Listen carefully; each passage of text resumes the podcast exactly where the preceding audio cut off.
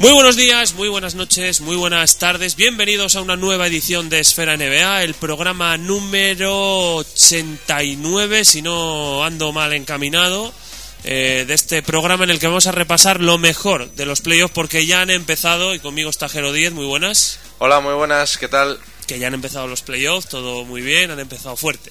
Perfectos, eh, impresionantes, como no podía ser, ser de otra manera, muy reñidos y uno de los playoffs más emocionantes de los últimos años y de las últimas décadas. Vamos a comenzar rápidamente, tenemos muchas cosas que contar y no queremos entretenernos. Comienza aquí el programa número 89 de Esfera NBA.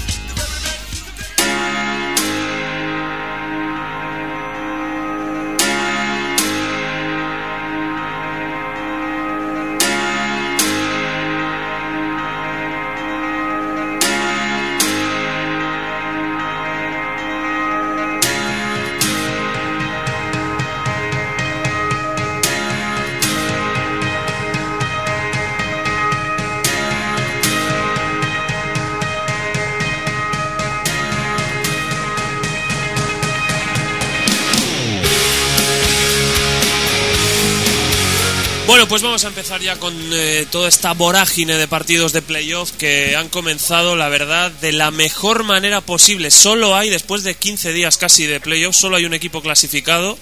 Y bueno, yo creo Dos. que. Cierto, es dos, Dos. perdón, perdón. Los dos en el este, Washington y, sorpresa, claro. Washington y Miami, uno con sorpresa, otro, bueno, pues eh, entraba dentro de lo lógico. Y para hablar de ello y de todo, eh, ya está con nosotros eh, Alberto de Roa. Alberto, muy buenas. Hola, muy buenas, ¿qué tal? Eh, bienvenido de nuevo, hacía mucho que no hablábamos contigo. Nada, un placer aquí estar de vuelta. Nuestro querido padrino, Es qué verdad, grande. nuestro padrino, es cierto. bueno, eh, a- le comentaba ahora a Jero, Alberto, que, eh, bueno, mejor no han podido empezar los playoffs, especialmente en el este, per- en el oeste, perdón. Pero en general están siendo unas, eh, unos partidos de primera ronda espectaculares.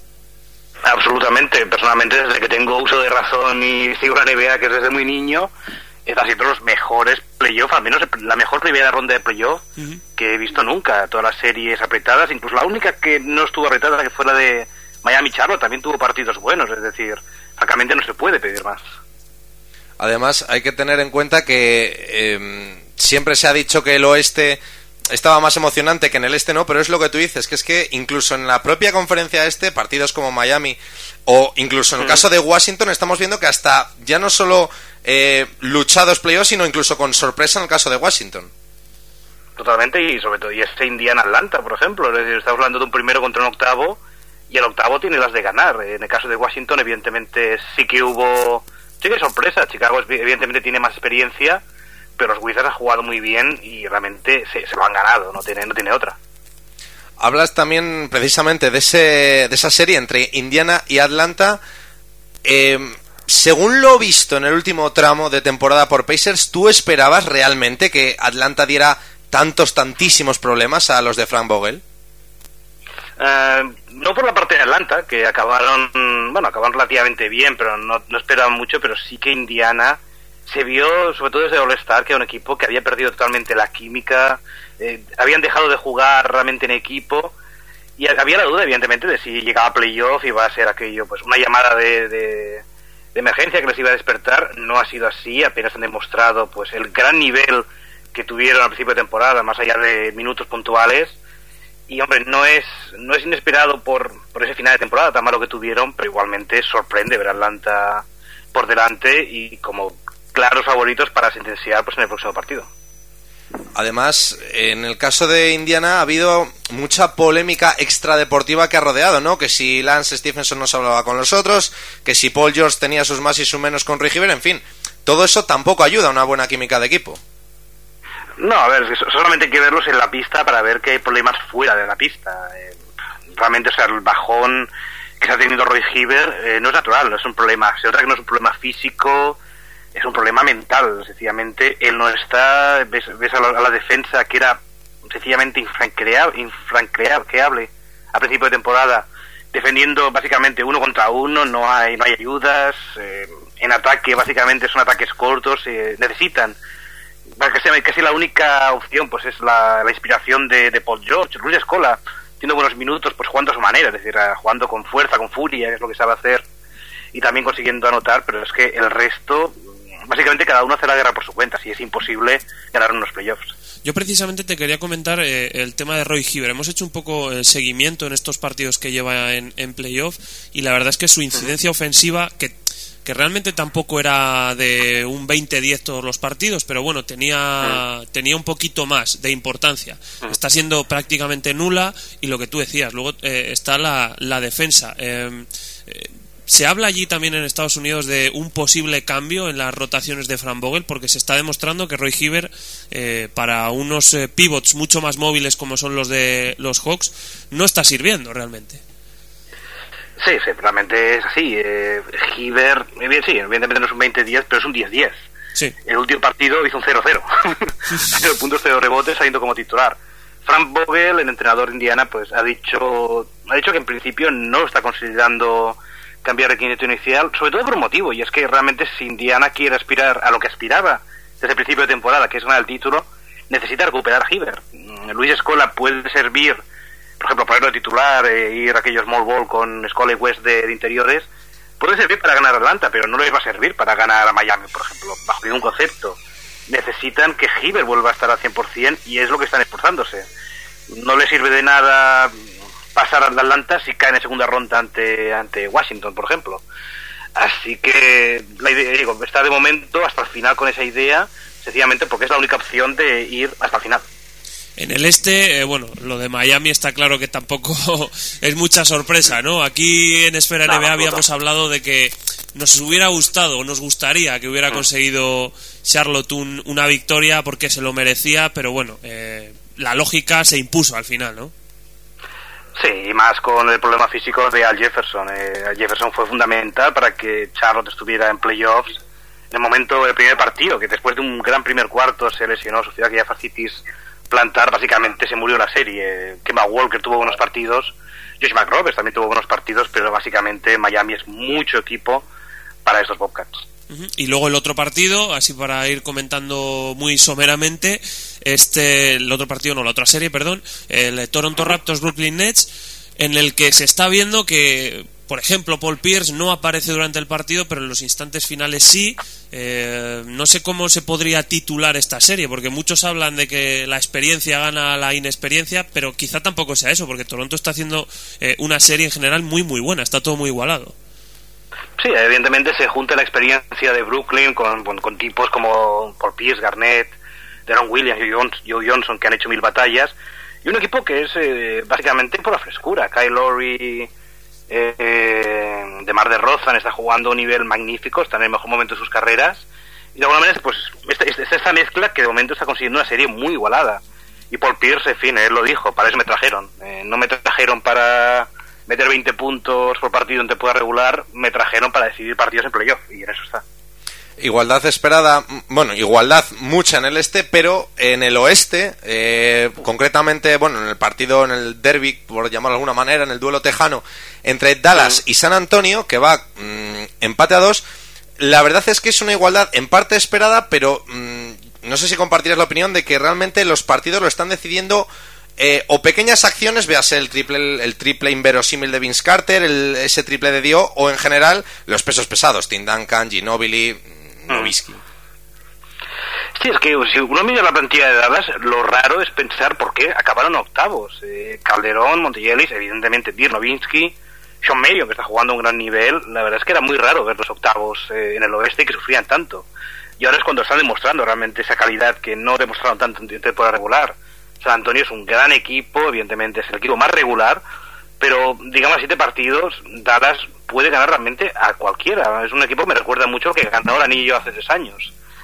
Eso sí, sorpresa, sorpresa relativa por porque es un primero contactado, pero plantilla por plantilla, este es un equipo, este es, este es un duelo que recuerda a aquellos de 2005, 2006, de aquellos años en los que Duncan y Nowitzki estaban al 100%, porque realmente aún ni siquiera han bajado desde el 100%.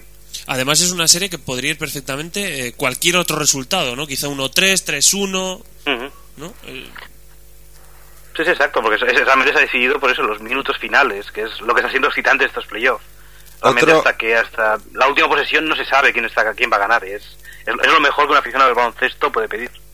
Otro de los de las series emocionantes y desde luego así lo demuestran sus prórrogas Memphis contra Oklahoma, eh, desde el Game One que ganó eh, OKC, cuatro prórrogas en los cuatro siguientes partidos y le ha venido mejor a Memphis en este caso, ajeno ya a que a la buena defensa que pueda o no hacer eh, gente como Tony Allen sobre Kevin Durant, ¿cuál es realmente el factor clave para que Memphis esté liderando esta, esta serie? El factor clave es que están eh, parando a Kevin Durant. No tiene más. Kevin Durant ha tenido, sobre todo los últimos dos partidos, eh, momentos en los que ha desaparecido el partido. Y es algo que hacía mucho tiempo que no veíamos. Eh, ver a Kevin Durant, pues sencillamente tan tan tímido a la hora de entrar a canasta. Tony Allen le, le, tiene comida la moral, no, no tiene otra explicación. Y la verdad es que Oklahoma City lo está pagando. Russell Westbrook ya lo conocemos, es un jugador con un talento descomunal, una intensidad increíble, pero también irregular, no siempre toma las mejores decisiones.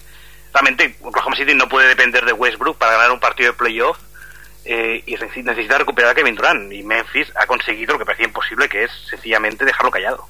Hubo dos detalles de momento en esta serie. El primero es que un partido lo salvó Reggie Jackson con 32 puntos, porque si no, ese partido se hubiera sumado. Y luego otro muy curioso que es cuando Kevin Durant iba a lanzar el tiro libre, iban 199 ganando Memphis. Eh, ¿Realmente crees que hay se le puede despistar a Kevin Durant con lo que hizo Joe Crawford de, de, pedir el balón, dárselo para el tiro libre, volver a cogerlo. No, no, en absoluto. Aquí yo no sé, no, no, no entiendo mucho lo de Joe Crawford. Estamos hablando de un, de un árbitro que lleva años, años y años en la NBA. No, no se puede hacer eso, no se puede molestar a un jugador cuando lanza un tiro libre en los segundos finales de un partido de playoff. No se puede hacer me pareció un acto bastante feo y en fin, espero que la NBA tome, tome cartas en el asunto. En la siguiente serie, que ya decimos muy igualada también, eh, Golden State contra Los Ángeles Clippers. Luego profundizaremos a todo lo que rodea a lo extradeportivo que rodea a Los Ángeles Clippers. Pero eh, lo cierto es que muchos han definido esta serie como la más bonita eh, insistimos en que, como tú has dicho, los playoffs son en general de los más bonitos que se han visto y de los más apretados, pero esta serie en concreto la definen como la más bonita estéticamente y como la más ajustada baloncestísticamente. Sí, sí, sí, estamos hablando de dos equipos que viven de, baloncesto de ataque y es lo que lo hace realmente maravilloso. Son, estamos hablando de talentosos como jugadores con un talento increíble, Chris Paul, Stephen Curry, Blake Griffin, que está jugando a gran nivel. Eh, sí, ya hablaremos lo que imagino. Evidentemente ha habido un, el elefante en la habitación que se llama, que ha, que ha hecho que haya temas deportivos aparte, pero realmente se está viendo bien buen baloncesto. Y aparte creo que los Clippers del oeste son el equipo que en momentos puntuales, cuando han estado centrados en el partido, ha sido el equipo que mejor ha jugado en el oeste y puede ser significativo a la hora de, de pensar en un pronóstico para ver quién puede llegar a la final por el oeste. Sin duda, aparte que, bueno, el próximo partido es en el Oracle Arena, en casa de Golden State. Eh, ¿Ves que ahí los Clippers puedan pegar el definitivo golpe sobre la mesa y ya no solo derrocar a Golden State, sino decir, aquí estamos nosotros para la final del oeste y aquí estamos nosotros para algo más? Estoy convencido de que es muy posible. Realmente están jugando. Yo creo que, yo creo que es un equipo ahora mismo un paso superior a Golden State cuando están, como digo, centrados en el partido. Eh, esa combinación Chris Paul Blake Griffith funciona muy bien. Blake Griffith está jugando el mejor baloncesto de su carrera, tiene mejor banquillo que Golden State. Y sí, personalmente ahora mismo el equipo más fuerte del oeste, si definitivamente se demuestra que los temas extradeportivos han dejado de afectar, son los Clippers. Sin duda, porque además tuvo ese. Bueno, de, hecho, llegaron a no ir a un entrenamiento el lunes. Y eh, finalmente, la última serie, eh, Portland-Houston. Quizá con un resultado de 3-1 favorable a Portland, ¿Te esperabas algo más de igualdad? No en los partidos, porque se está viendo que en los partidos hay mucha igualdad, sino más repartido el resultado. Bueno, es lo que hablábamos de San Antonio de Dallas. Es un, cualquier resultado hubiera sido posible. En este caso, igual. Eh, ha sido Portland el que ha conseguido ganar los partidos en los momentos finales.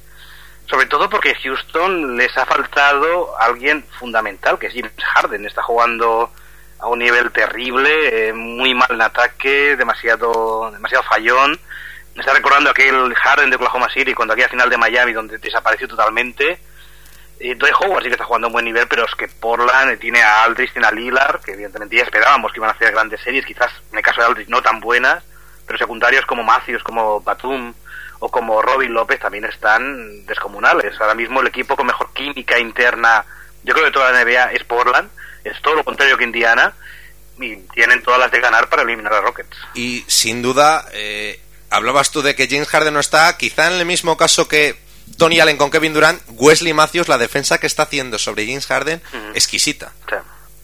sí, totalmente. Es un equipo que sabe muy bien el que todo el mundo sabe muy bien su rol. Eh, Wesley Matthews es consciente que no es la estrella, no es el que se va a jugar el último tiro, aunque también tiene grandes momentos a la hora de atacar, sencillamente porque Harden en defensa es un auténtico agujero negro. Realmente Wesley Matthews ha demostrado que sabe, por eso sabe bajar, bajar el culo, que se llama con perdón, y ir con todo. Realmente, mmm, por lo está siendo una gran sorpresa, ya no solamente en la temporada regular, que lo fue, sino también en playoffs. Bueno, yo creo que el análisis está siendo perfecto, pero a mí me gustaría, eh, como hemos hablado el, antes al principio, eh, no sé, ¿qué, ¿qué, es lo que estás sintiendo viendo estos playoffs? Porque bueno, te leemos en Twitter, eh, vemos un poco comentarios. Como decía Jero, mucha prórroga, mucho baloncesto gratis, como te gusta decir. no sé qué podemos esperar en un futuro, porque quizás estamos viendo tan alto nivel ahora que podamos llegar a decepcionarnos en un futuro. No decepcionarnos, porque al final luego llevan semifinales, finales, pero ¿esto se puede mantener en el tiempo, este nivelazo? Evidentemente eh, siempre es una incógnita. igualmente estamos viendo tan buen baloncesto, estamos viendo equipos jugando al 100% o digamos jugando jugando muy buen baloncesto. Si realmente no veo, los emparejamientos posibles que pueden haber y estoy convencido de que vamos a tener vamos a tener grandes momentos más adelante. Sí que tanta prórroga yo creo que es una anomalía, pero igualmente eh, estamos no, no, no, estoy convencido de que vamos a seguir disfrutando en las próximas semanas. Eh, yo te quería preguntar también por el tema de los premios. Ya se han otorgado varios, eh, pero hay uno que quizás levanta un poquito más de polémica. No se ha confirmado en el momento en que estamos emitiendo el programa, como es el de sexto hombre. Se habla mucho de que parece que va a recibirlo Jamal Crawford, el jugador de los Clippers. Y bueno, hay cierta mm, eh, disputa, en el buen sentido de la palabra, sobre si este tipo de premios eh, premian realmente lo que es el sexto hombre, es decir, el sexto hombre quizás en minutos, con mucha importancia dentro de una rotación, pero eh, que no sea el tercero en minutos, como sería el caso de Jamal Crawford. No sé si esto también se habla un poco allí, o bueno, al final son debates que genera la NBA que no, que no van a más. No sé, a ver, no, no tiene más. El premio sexto hombre premia sencillamente al mejor jugador que sale desde el banquillo cuando empieza el partido. No hay más. Eh, evidentemente, el tema sexto hombre es relativo. Asumimos sexto hombre porque es sencillamente el sexto hombre que aparece en el partido. Es decir, cuando el, el, entrenador decide mover el banquillo pues de los Clippers, pues ya asumimos que la mayoría de las veces el jugador que va a salir va a ser eh, Jamal Crawford. Mm, sí, evidentemente se puede. Eh, los premios son siempre totalmente. Mm, digamos, eh, aleatorios, de alguna manera como se entregan. Existe ese premio, podría existir sencillamente el premio al mejor, no sé, al mejor décimo hombre, por sencillamente pillar los, mejores décimos por minutos y eliges al que mejor haya jugado. pero bueno, es un premio clásico, es un premio tradicional. Eh, creo que todo el mundo entiende perfectamente a qué, a qué significa. Y evidentemente la, la NBA moderna no, digamos, premia, no premia, pero sí que no siempre ha tenido pues una definición muy una separación muy muy muy grande entre titulares y suplentes más que en Europa. Así pues tenía más sentido antes. Ahora quizás no tanto pero bueno igualmente todos entendemos qué, qué quiere decir esto. No tiene más. Y luego tenía otros tres aquí apuntados que creo que además es que ya se me van bailando eh, los premios que se van eh, concediendo que es el del entrenador el de jugador más mejorado el de jugador defensivo que yo creo que como su propio nombre indica premian absolutamente con justicia lo que ha sido las temporadas de, cada uno de Popovich, Dragic y, y Noah Sí, no, no, sé, no, no, veo, ningún tipo de... De duda, ¿no? De que está ninguno de ellos. Hombre, en el... Bueno, duda a lo mejor, no sé, por ejemplo, el tema de jugar más mejorado, realmente es complicado pues mejor decidir realmente quién ha mejorado más, Dragic o Lance Stephenson, por ejemplo. Es decir, Dragic había tenido buenos años, Stephenson básicamente nunca había tenido un gran año como este en la NBA, en temporada regular al menos. Uh, siempre, evidentemente, está... Uh, el tema subjetivo influye mucho. Blake Griffin, jugador que le, vemos, recordamos hace dos años que realmente era muy limitado en cuanto a movimientos y este año prácticamente hace tres creo que ya sabe hacer de todo. Evidentemente son premios subjetivos, pero igualmente estoy seguro que siempre hay algún criterio por el cual se le puede dar a Gordon Dragic, sin duda alguna. Además, hay una especie de norma no escrita en la que parece que no se premian a jugadores de segundo año, ¿no? En este, en este premio. Como que esa evolución se sobreentiende y se espera a, otra posterior para conceder el premio. No sé si es coincidencia o, sí que es verdad que se tiene en cuenta eso. Bueno, ahí entra evidentemente el criterio del votante. Sin ir más lejos, este año el tercer jugador más votado fue un jugador de segundo año, que es Anthony Davis. Eh, muchos consideran que sencillamente la mejora en cuanto a un jugador de primero y segundo año, especialmente cuando han entrado pronto, antes de la edad de, normal de 22 años eh, en la NBA, es que la mejora es natural. Es decir, sencillamente se adaptan mejor a la, liga, mejoran sus números, mejoran su, juego. Pero es básicamente un criterio totalmente subjetivo de los, de los votantes. Eh, recuerdo Monteyelis ganó el premio pues hace unos años cuando era su segundo año. No están vetados, pero sí que muchos votantes consideran que no deberían... No, no, no, es, una, es una mejora, digamos, un poco ficticia y por eso no entran en... no deciden votarles. Ya para terminar, queríamos abordar dos casos rápidamente. El primero, eh, aprovechando que tú estás en Los Ángeles, que tienes, eh, bueno, pues eh, mucho contacto por allí, vamos a ir con un, un, tema un poquito más ligero y otro con el tema más denso. El ligero es qué pasa por ahí por los Lakers, qué novedades hay, qué se habla de Mike D'Antoni, por ejemplo, que es el gran nombre a priori en estos primeros meses de postemporada a, a tratar ¿no? en las oficinas de los Lakers? ¿Cómo, cómo está la cosa? Bueno, eh, básicamente hay calma antes lo que debería ser la tormenta en los Lakers. Es decir, por un lado, bueno, la temporada se ha acabado, no hay mucho que hacer, aún queda bastante tiempo hasta el mercado de agentes libres, aún ni siquiera saben en qué posición van a acabar en el draft, porque la lotería no se está el 20 de mayo, la única decisión que queda por tomar importante antes de empezar pues toda esta postemporada es qué pasa con Mike Anthony.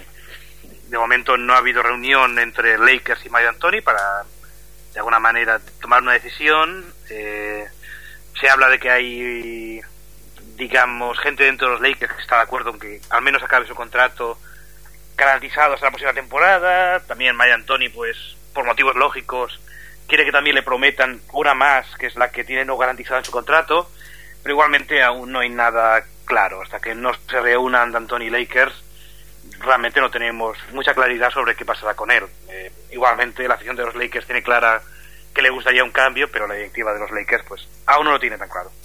Y luego eh, queríamos abordar evidentemente el, famoso caso Donald Sterling, también allí en, en Los Ángeles. Eh, tenemos la intención de quizás no hablar mucho de lo que es en sí las palabras, porque bueno, está claro que se retratan eh, en sí mismas, pero sí queríamos darle importancia a la reacción de toda la NBA, jugadores, propietarios, entrenadores, todo lo que rodea a la NBA y aparte, eh, la reacción que ha tenido la propia NBA como institución, como organización. Eh, en nuestra opinión, eh, hablo también por Jero, ha sido modélico, ¿no? El, respaldo que ha tenido y, bueno, ¿cómo se ha visto allí? Porque ha llegado hasta España incluso, ha levantado mucha polvareda, me imagino que allí habrá sido todo un terremoto. Sí, no, tiene más. Estamos hablando de una liga donde la gran mayoría de jugadores son, son de raza negra, una gran parte de los aficionados, incluso hay un propietario de raza negra que es Michael Jordan, eh, ver que una persona, digamos, de este selecto club de propietarios como Donald Sterling, tener estas opiniones que, bueno, siempre las ha tenido, no es que a nadie les le haya descubierto que es, que es una persona, pues, básicamente racista, pero el hecho de que, en fin, hayan salido a la luz ha creado una, una polémica increíble, incluso Barack Obama decidió... Eh, bueno, habló, al respecto al día siguiente y básicamente dijo que no, no había lugar para ese tipo de, de actitudes dentro de la NBA. Así que, en fin, yo creo que Adam Silver no tenía otra opción. Eh, por todos los motivos, ya por nivel, por, por razones morales o éticas, evidentemente era, era importante pues expulsar a Sterling, pero por razones económicas, por razones de popularidad, cualquier tipo de blandura en este caso hubiera sido un golpe mortal a la NBA. Eh, patrocinadores que ya estaban huyendo por la ventana de los Clippers, eh, jugadores que amenazaban con boicot, aficionados que no hubieran vuelto a pisar una pista, una, un estadio NBA si no se estuviera sancionado con dureza Sterling. No había otra. Adam Silver hizo pues lo correcto en todos los niveles y evidentemente la unanimidad al respecto de toda la gente de la NBA ha sido, ha sido clara. Hay dos eh, cuestiones que planean, eh, relacionadas sobre todo con el propio Sterling. El primero, y es eh, no sé qué grado de bueno pues de, conocimiento tendréis allí desde Los Ángeles, es que la grabación no deja de ser en un ámbito privado. ¿Se conoce realmente eh, de dónde ha podido venir o si hay algún motivo o qué ha podido hacer esa grabación? Mm, honestamente es un e, e, ese ese esa faceta o ese lado del de caso Sterling no lo, he, no lo he seguido mucho no soy demasiado de, de chisme de chismorreos que es básicamente lo que que es como, como este caso empezó evidentemente pues hay una, un tema personal una disputa entre la mujer de Sterling la amante barra empleada amante barra no sé qué de Sterling que es pues la señorita esta que filtró que filtró el mensaje. Eh, francamente, no, no sé si hubo algún tipo de, de interés extra respecto a los Clippers, pero igualmente hay que pensar que Donald Sterling no es solamente propietario de la NBA, es un multimillonario, es bueno un, un, un empresario, por decirlo de alguna manera, que tiene muchos intereses eh, inmobiliarios en Los Ángeles. Los Clippers es sencillamente una pieza de ajedrez en un tablero que está luchando, digamos, a nivel interno en el entorno de Sterling. No creo que los Clippers sean la principal pieza, aunque evidentemente es la más conocida, pero mm, honestamente no, no, no, no, quiero especular mucho en ese aspecto de si ha habido algún aspirante a comprar los Clippers metido en esto, pero en fin. Eh, es muy turbio. Todo lo que es en torno de Donald Sterling en general es muy, muy turbio. ¿Crees que ahora Donald Sterling tomará ciertas medidas legales contra la NBA, contra la decisión? En fin, si se moverá realmente Donald, Donald Sterling o lo dejará estar tal y como está. Honestamente, no tengo ninguna duda de que no hemos oído lo último de Sterling. Es un, es, una, es un abogado, es alguien que tiene conocimientos de abogacía, que siempre está metido en juicios. No creo que vaya a ser una excepción. Estoy seguro que va a combatir legalmente esta decisión no sé realmente dónde va a acabar, eh, pero en fin, mm, la lucha Sterling NBA no ha hecho nada más que empezar. Para bien o para mal, eh, igualmente la NBA sabe perfectamente que va a estar apoyada por todo el mundo. A nivel de popularidad eh, lo considera como un, un mal trago necesario, pues todo lo que va a tener que luchar contra Sterling. Pero en fin, no, no, por desgracia no vamos a... Donald Sterling no se va a ir silenciosamente. Quizá por este motivo que comentas, por lo duro, entre comillas, que podría ser eh, Donald Sterling con todos los temas, es quizá por el que David Stern nunca lo metió mano y Adam Silver ha conseguido este espaldarazo, sí que lo ha empezado metiéndolo mano. Eh, no, eh, personalmente no creo que sea una cuestión de Silver versus Stern. Creo que es sencillamente una cuestión de que este escándalo eh, ha explotado justo cuando estaba ya Silver eh, como comisionado. David, Donald Sterling nunca se metió con, con Sterling públicamente, sencillamente porque no había esa unanimidad en el entorno de la NBA entre jugadores, aficionados, medios, etcétera, para tomar una acción tan dura contra Sterling. Este, ahora sí que lo hay y Adam Silver pues, ha aprovechado la oportunidad. Eh, precisamente yo te quería ya para, para terminar eh, la última pregunta eh, sobre la figura ¿no? de Adam Silver. Parece un poco los mentidores de la NBA hablan de que ha salido bastante reforzada ¿no? la figura. Oh, absolutamente. Mm, incluso, no sé, ayer Kevin Johnson, el jugador, alcalde de Sacramento y recientemente representante del sindicato de jugadores, hizo una rueda de prensa nada más acabar la de, la de Silver y dijo una frase que yo creo que lo resume todo. Eh, Adam Silver eh, ya no es el comisionado de los propietarios, es el comisionado de los jugadores. Eh, no, hay que olvidar que Adam Silver o están en su día son, no son más que empleados de los propietarios, que es los que tienen el poder real. Pueden echarle en cualquier momento por una mayoría de tres cuartos, si quisieran. Así que, en fin, me ha salido muy reforzado, digo, no solamente entre propietarios, etcétera, sino entre jugadores que siempre habían considerado a David Stern en su momento, pues como, como eso, como empleados propietarios, pero ahora también se han dado cuenta. Muchos de ellos creen que Silver les va a escuchar mucho más que lo que les escuchaba Esther y cuando se vuelva a negociar convenio colectivo va a ser muy importante eso. Además eh, ha dado una imagen como muy aperturista, ¿no? Además después eh, poco después de esa rueda de prensa la NBA publicaba, te, te lo leíamos en Twitter, la, lo que es la, lo que tú llamabas la constitución, ¿no? De la NBA que uh -huh. nunca se había conocido. Sí, cierto, cierto. La verdad es que fue toda una sorpresa. Recuerdo que cuando empezó todo el caso Sterling, yo lo estuve buscando de forma muy activa, no encontré en ningún sitio que lo habían colgado, así que ya asumía por eso que iba a ser secreta para, para siempre.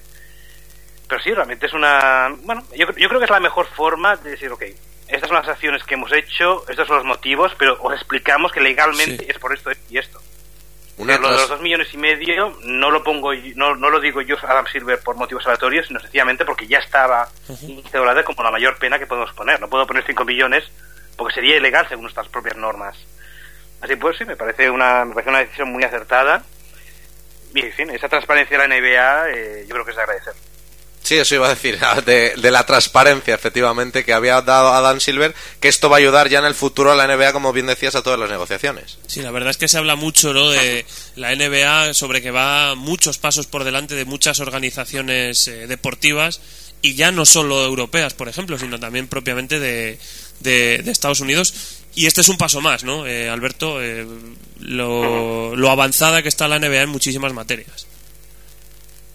Sí, sí, son, son conscientes que es una, liga global, es una liga que tiene aficionados en todo el mundo y donde también eh, creo que asume que son que es una liga donde tiene aficionados exigentes, donde los aficionados no solamente se sientan en el sofá, en el partido, animan a su equipo mientras beben una cerveza y se olvidan, sino que los siguen eh, los 12 meses del año, cada, cada día están pendientes de lo que ocurre. Eh, el aficionado medio ya sabe, por ejemplo, conceptos como límite salarial, conceptos como contrato máximo, conceptos como como ofertas cualificadas, eh, agentes libres restringidos.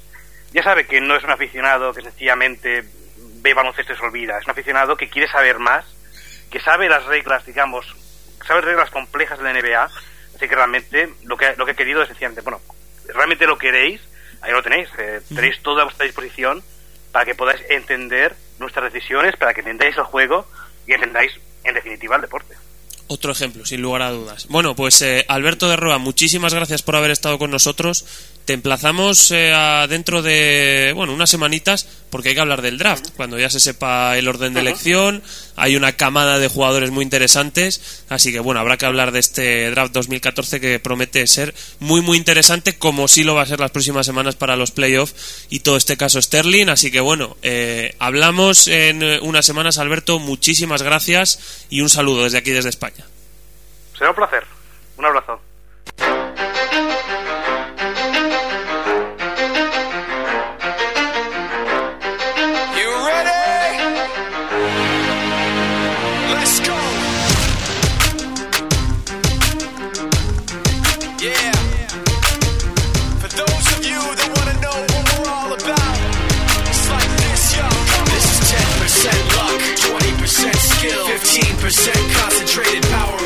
Bueno, Jero, pues tendremos que seguir el caso Sterling, porque como decía Alberto de Roa, promete guerra el propietario, a un propietario de los Clippers.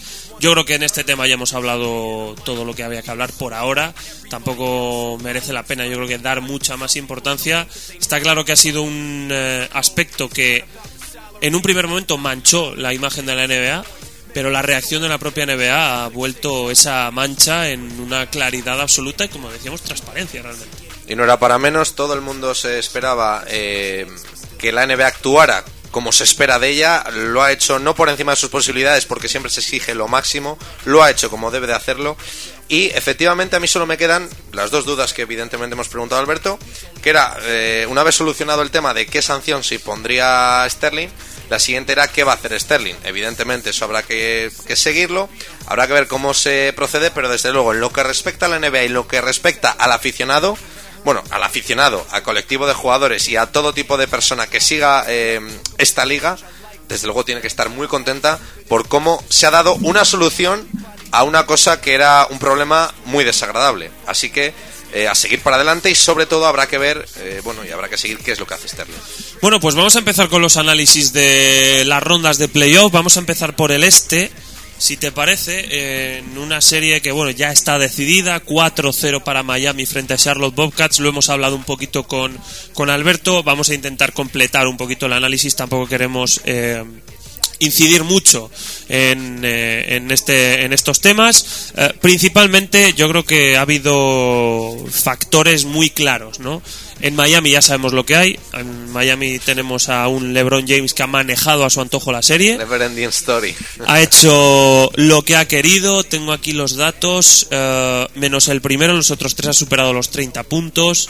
Bueno, yo creo que ha sido espectacular. Wade y Boss le han apoyado bastante bien en algunos momentos. Eh, los secundarios de Miami, por ejemplo, Mario Chalmers, Norris Cole o David Anderson incluso. James eh, Jones también. Chris Anderson, perdón, James Jones. James Jones, pues yo creo que han estado por encima de, eh, no secundarios, pero sí segundas espadas, como fueran eh, Henderson, Kirk Gilchrist, etcétera, etcétera, etcétera.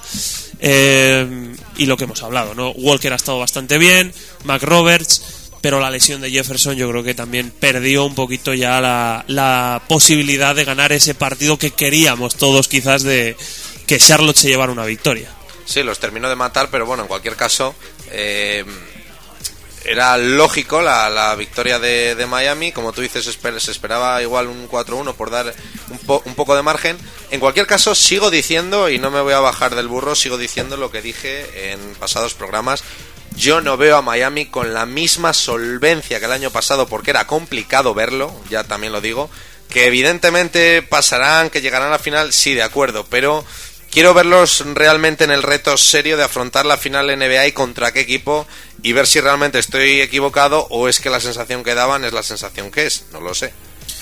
Bueno, Miami espera rival del eh, Toronto Brooklyn, está en empate a dos, así que tendrá que esperar por lo menos dos partidos más. Y si te parece, pues vamos con esa serie, eh, una serie que está siendo espectacular, la verdad, lo comentábamos un poco, eh, quizás se caen los tópicos, eh, como decía Alberto, pueda ser que, válidos, pero no sé si quizás eh, definitivos, ¿no? De la experiencia o la inexperiencia.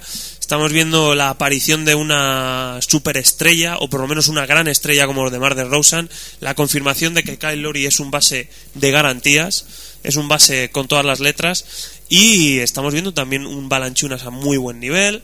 Eh, yo creo que hay detalles ¿no? de- que invitan a, pensar que Toronto Raptors eh, puede sacar cosas positivas de esta ronda de playoff, pase mucho más o no pase. En ese sentido yo creo que está hay temas como digo positivos y para Brooklyn estamos viendo que se han construido para esto, como decía Alberto y decía el propio Paul Pierce, para esto ha llegado, ¿no? Lo hemos hablado aquí durante todo el año. A Brooklyn hay que verle a final de temporada, hay que verle los partidos decisivos y ahí es donde ha respondido y está respondiendo. Una serie muy bonita sobre todo porque Toronto continúa con su línea de juego, continúa con su línea esperanzadora, con- continúa con su buena, eh, en fin, con, con su buena actitud. Y en el caso de Brooklyn, pues bueno, lo que ya se ha dicho, evidentemente todos sabemos que Paul Pierce ya sabe de sobra de qué va esto. Pero en cualquier caso, yo creo que muy digno Toronto, muy bien además. Eh, sobre todo me quedo con, con lo que has dicho de Demar de Rosen. Eh, una estrella realmente. Sí, y eso que en el primer partido hizo un 3 de 13 en tiros de campo que fue bastante malo, por eso también quizás perdió su equipo. Y eso es lo que le hace ser más estrella todavía. He tenido un partido malo, voy a arreglarlo, voy a tener siguientes buenos. Con lo cual, muy entretenidas las series en el este en general. Casi ninguna serie está defraudando. E insisto, eh, para ser el este y para a priori pensar que iba a ser una serie fácil, no, está siendo una serie muy bonita y además en la conferencia. Otra de las claves está siendo eh, la aportación desde el banquillo de eh, Gravis Vázquez y Patrick Patterson. Están siendo decisivos porque con buenos partidos suyos Toronto ha ganado.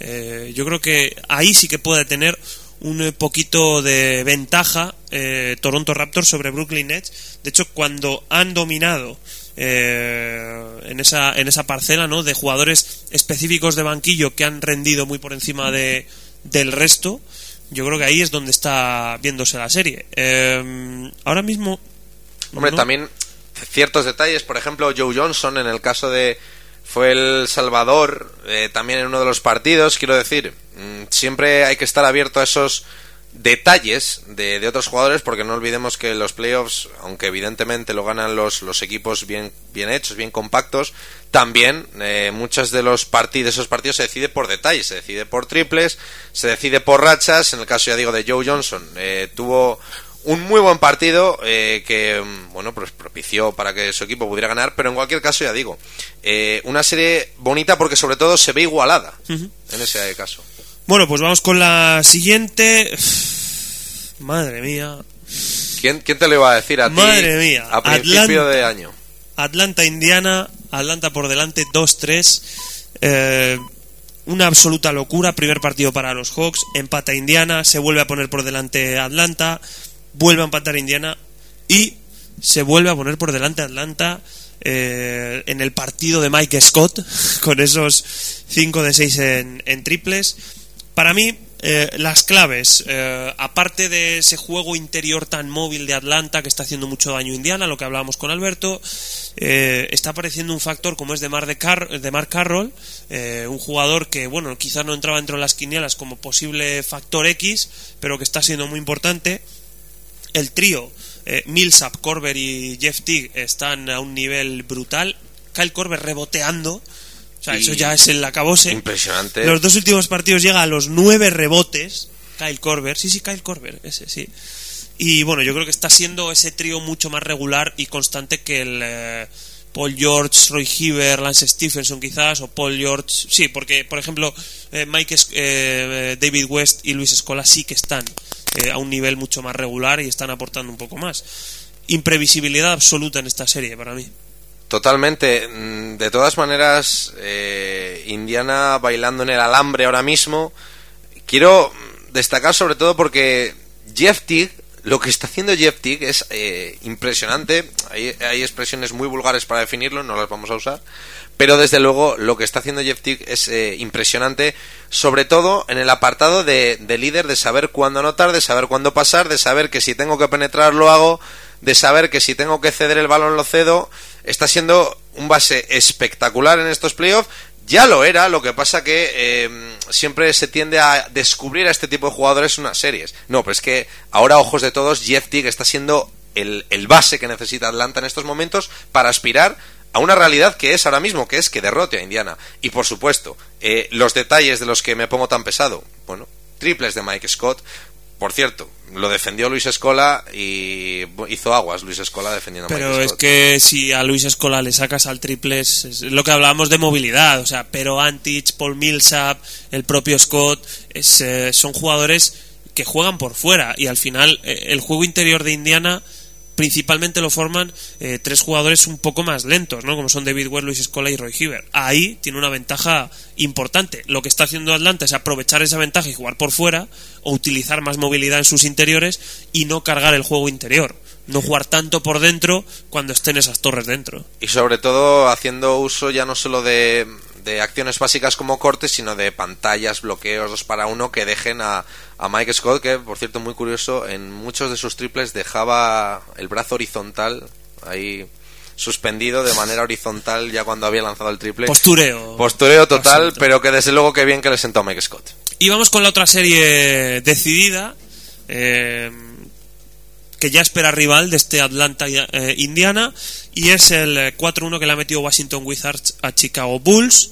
Eh, yo he puesto aquí algunas claves y bueno, la principal es que los Bulls han llegado fundidos ya a final de temporada.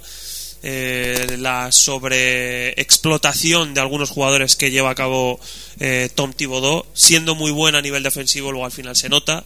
El último partido, por ejemplo, se quedan en 69 puntos, lo cual es eh, un récord, un registro, perdón, muy muy negativo. muchos minutos de sus titulares en la serie, otro dato que nos ha dejado esta serie de partidos es que definitivamente Touch Gibson le ha comido la tostada a Carlos Busser, absolutamente. Yo creo que Busser va a ser amnistiado, tiene que ser amnistiado esta temporada. Eh, el juego exterior de Wizards, por ejemplo, Bradley Bill, John Wall, Trevor Ariza han sido demasiado para, para la defensa de, agresión de los Bulls. Y eh, bueno, excepto el tercer partido, ese tercer partido en el que eh, Mike Danlevy eh, se va a los 35 puntos. Eh, el porcentaje de triples de Chicago es de un 28%. Nunca ha sido una de sus, de sus especialidades y bueno, pues al final se nota, ¿no? Y eh, desde el banquillo, gracias a Touch Gibson, gracias a DJ Agustín, sí que ha dominado Chicago, pero bueno, no ha sido suficiente. Se fue a los 32 puntos por partido de media en la serie, que es un buen registro, muy buen registro, pero ha ayudado a en dos jugadores que deben o, ejercen rol de titulares como son Gibson y, Agustín. Así que bueno, sorpresa. Eh, relativa porque bueno tal y como estaba un equipo y otro venían físicamente mucho mejor los Wizards y vamos a ver con Washington, porque el que venga de Indiana Atlanta, ojito, ¿eh? Va a sufrir muchísimo.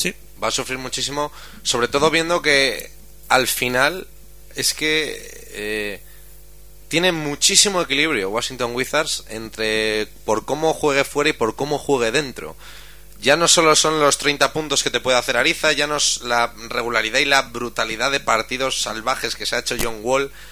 Eh, y Bradley Bill, ¿eh? me ha gustado muchísimo en esta serie. Y Bradley Bill, por supuesto. Eh, es simplemente la, la sensación que dan de equipo que van hacia arriba.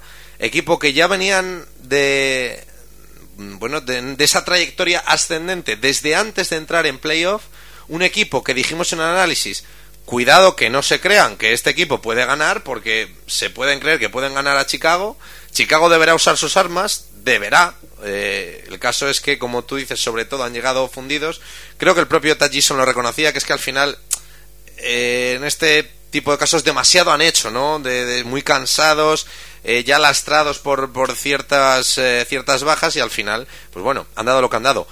Y por supuesto, mucho ojo con Washington porque a Indiana no te digo cómo lo veo directamente, pero Atlanta si pasa puede tener eh, también serios problemas. Bueno, pues vamos con el oeste, si te parece, a ver si podemos si podemos ir un poco rápido. Sí, vamos, vamos a darle, vamos a darle cera. Bueno, empezamos con uno del duelo tejano, Dallas contra San Antonio, empate a dos. Eh, empate a dos tras, mm, bueno, birlar, por así decirlo, cada equipo un partido en cada, en cada, en cada cancha. Una gran igualdad que se ha definido por detalles para mí, eh, ya no solo por el triple inverosímil de Vince Carter, que da ese, esa victoria o espectacular ¿eh? impresionante eh, yo hay partidos que muchos no veo en directo los veo por la mañana ese le vi por la noche y fue me quedé con una cara digo no puede ser extraordinario. Increíble.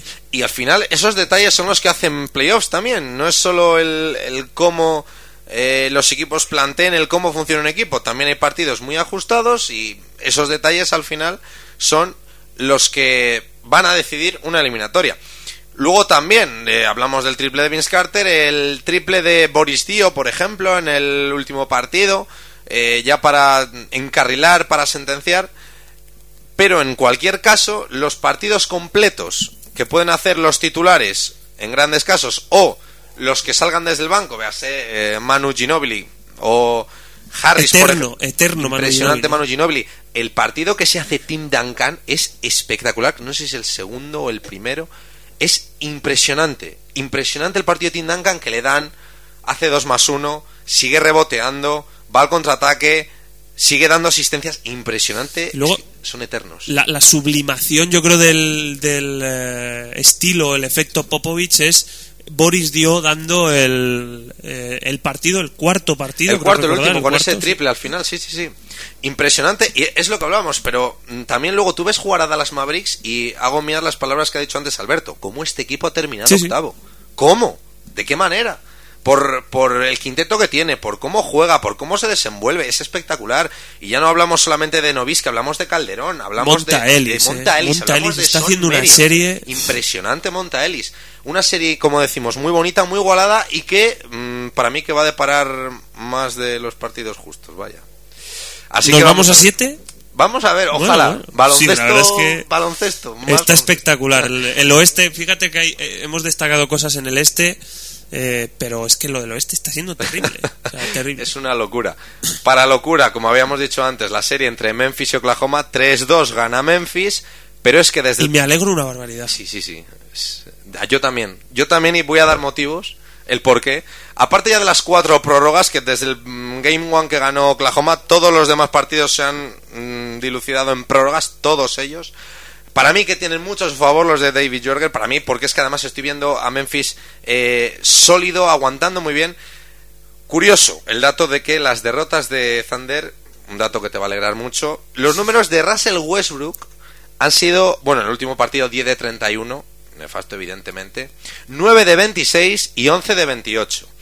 Ya no es que tenga este porcentaje y que haya tirado más que Kevin Durant, bueno, eso venía siendo habitual en algunas fases de las temporadas anteriores, o sea que... Es que claro, la gente dirá, no, es que fíjate qué robo y que te fuerza la prórroga, pero es que vuelvo a la frase eterna, Russell Westbrook lo que te da te lo quita.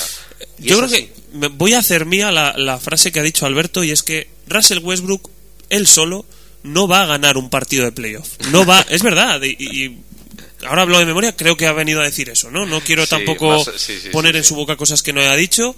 Eh, Y es así, es un para mí es un segundo espada al nivel de muchos primeros, pero que él por sí mismo no es capaz de, de llevar un equipo a, a cotas altas en cuanto a, a playoffs, por ejemplo, o rondas, pasar rondas, etcétera, etcétera. Necesita Durán. Durán no está, o no está como normalmente está, no se viene acostumbrando, y Memphis está 3-2. Yo creo que ahí está un poco la lectura. Sí, sobre todo en el caso de, de Westbrook, además, que es que eh, uno se plantea que si Russell Westbrook eh, asumiera un poco el papel de, de ser, de hacer mejor a los demás, El ego, amigo, el ego. es impresionante. Por cierto, hago un inciso, eh, un libro de Phil Jackson, Canastas Sagradas, lo recomiendo, de cómo hacer que el equipo funcione por el desinterés individual.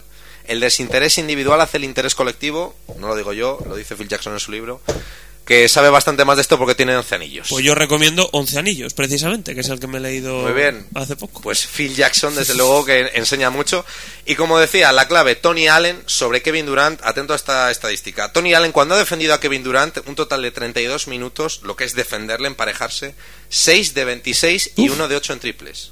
O sea, espectacular. la de Dato Allen. bueno, ¿eh? Impresionante. Dato muy bueno, sí señor. 18 puntos solo ha logrado Kevin Durant cuando ha sido defendido por Tony Allen. En 32 minutos. Efectivamente.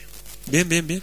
y efectivamente le dan un 71% de éxito en esa defensa, con lo cual evidentemente meterá sus tiros libres, forzará sus faltas, pero bueno, está bastante bien. Como un 71% de éxito en, que, En en una defensa, defensa ojo, ¿eh? es bastante. Pero más tiene cuando mm, Tyson Prince ha defendido a Kevin Durant solo 13 minutos, pero 4 de 20 y 0 de 7 en triples. Es decir, un 76% de éxito. Es decir, la defensa sobre Kevin Durant, la clave absoluta de esta serie. Sí, sí. Eh, las otras dos, que también están bastante bien. Golden State Warriors contra Los Ángeles Clippers, para mí la más bonita estéticamente, baloncestísticamente de todo. La más bonita para ver, la más bonita para disfrutar. Eh, me voy a quedar con, con ciertos detalles. Por cierto, me voy a hacer ya en breve, cuando el lejano oriente quiera, me voy a hacer del club de Steph Curry ya. Hombre, por favor, por favor, sí, sí, sí. Por favor, yo ya me hice hace tiempo, me sigo haciendo, me sigo deleitando. Eh, decir que en el, en el partido, en el cuarto partido, el primer eh, cuarto que hace Stephen, Stephen Curry, eh, como dijo Gonzalo Vázquez en su Twitter, es de orgasmo de pornotube. Total. Impresionante, qué facilidad para anotar, para repartir 33 puntos que se hizo, cómo se los hizo. 17 en el primer cuarto. ¿eh? 17 en el primer cuarto, triples extraordinarios, tiene una fe impresionante cuando él tira. A mí me fastidió mucho porque era un partido que en horario español era muy bueno, pues acabó en el descanso. Y eso que hubo un tímido ahí en la segunda parte, algún Eso arranque es. de Clippers, pero se, a las acabó. nueve y media ahí, mientras tanto con la cena, precioso. Más allá de eso, eh, los detalles. Stephen Curry en el cuarto, de André Jordan, impresionante el último partido que se ha hecho de André Jordan, el mejor de su carrera. Y sobre todo, la regularidad que ha tenido Blake Griffin ha sido espectacular. Cuando Blake Griffin ha anotado más de 20 puntos, su equipo ha ganado esos dos partidos. Eh, han dependido en gran parte de eso. Y por supuesto, Chris Paul, eh, teniendo cierta regularidad, no grandes momentos, pero sí cierta regularidad que ha propiciado que Clippers esté donde está, con 2-3 en ventaja de campo. Y sobre todo, quiero destacar, en el caso de las victorias, las dos que ha conseguido Golden State Warriors, la defensa en la pintura de Draymond Green ha sido de escándalo, pero de escándalo. Y la de Iguodala y la de sobre todo Clay Thompson fuera también de otro escándalo. Evidentemente no puedes defender bien cuatro partidos seguidos, pero desde luego ahí es por donde los Warriors pueden meter mano a unos Clippers que, insisto, están espectaculares. Sí, sí.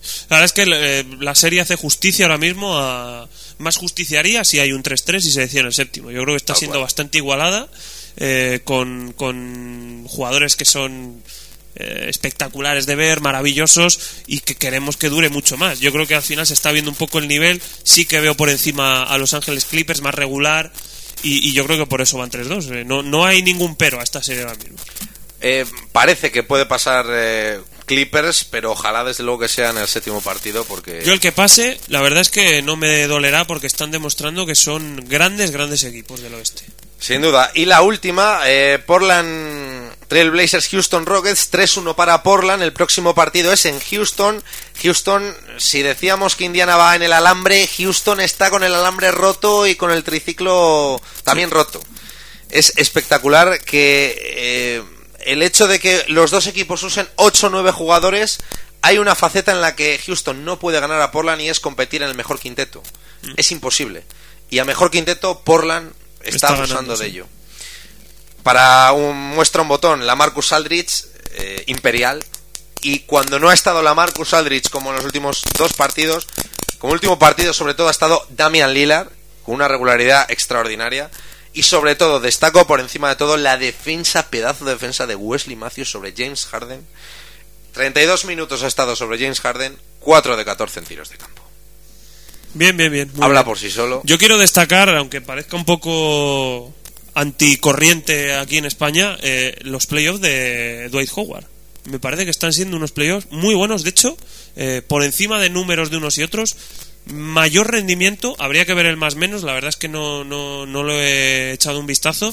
Pero el rendimiento por. eh, en playoff me parece, al menos en sensaciones, mejor que el de James Harden.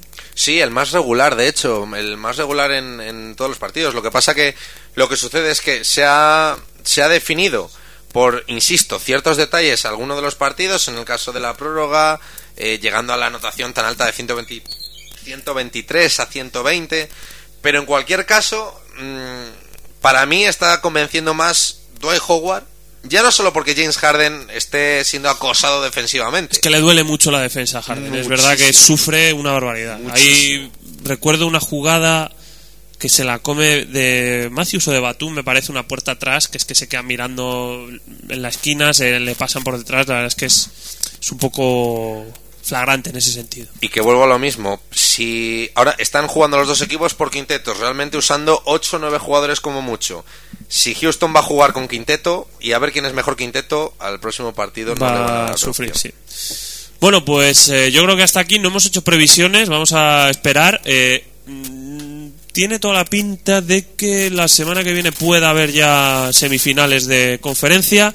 Vamos a ver si hay también el premio al MVP, a los mejores quintetos, el rookie del año también. Y luego también haremos nuestro quinteto ideal de primera ronda, como ya hicimos la temporada pasada. Así que bueno, tenemos muchas cosas que ir contando esta semana. Así que vamos a ir despidiendo este programa número 89 de Esfera NBA.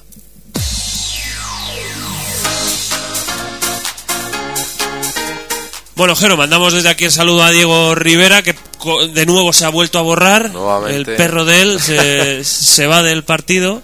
Eh, nada, un saludo para él. A ver si la semana que viene podemos estar ya los tres, como siempre. Y un saludo muy grande para ti, Jero. Seguiremos viendo playoff. Toca trabajar esta semana, ¿eh? Eso es, eh, y sobre todo que se alarguen por favor los Todas, partidos todas. lo que se lo máximo, que se alarguen lo máximo, porque es muy buen baloncesto y baloncesto de mucha calidad. Un saludo para todos, muchas gracias por estar ahí. Reciban un saludo de Alex Arenas. Hasta la próxima semana. Adiós.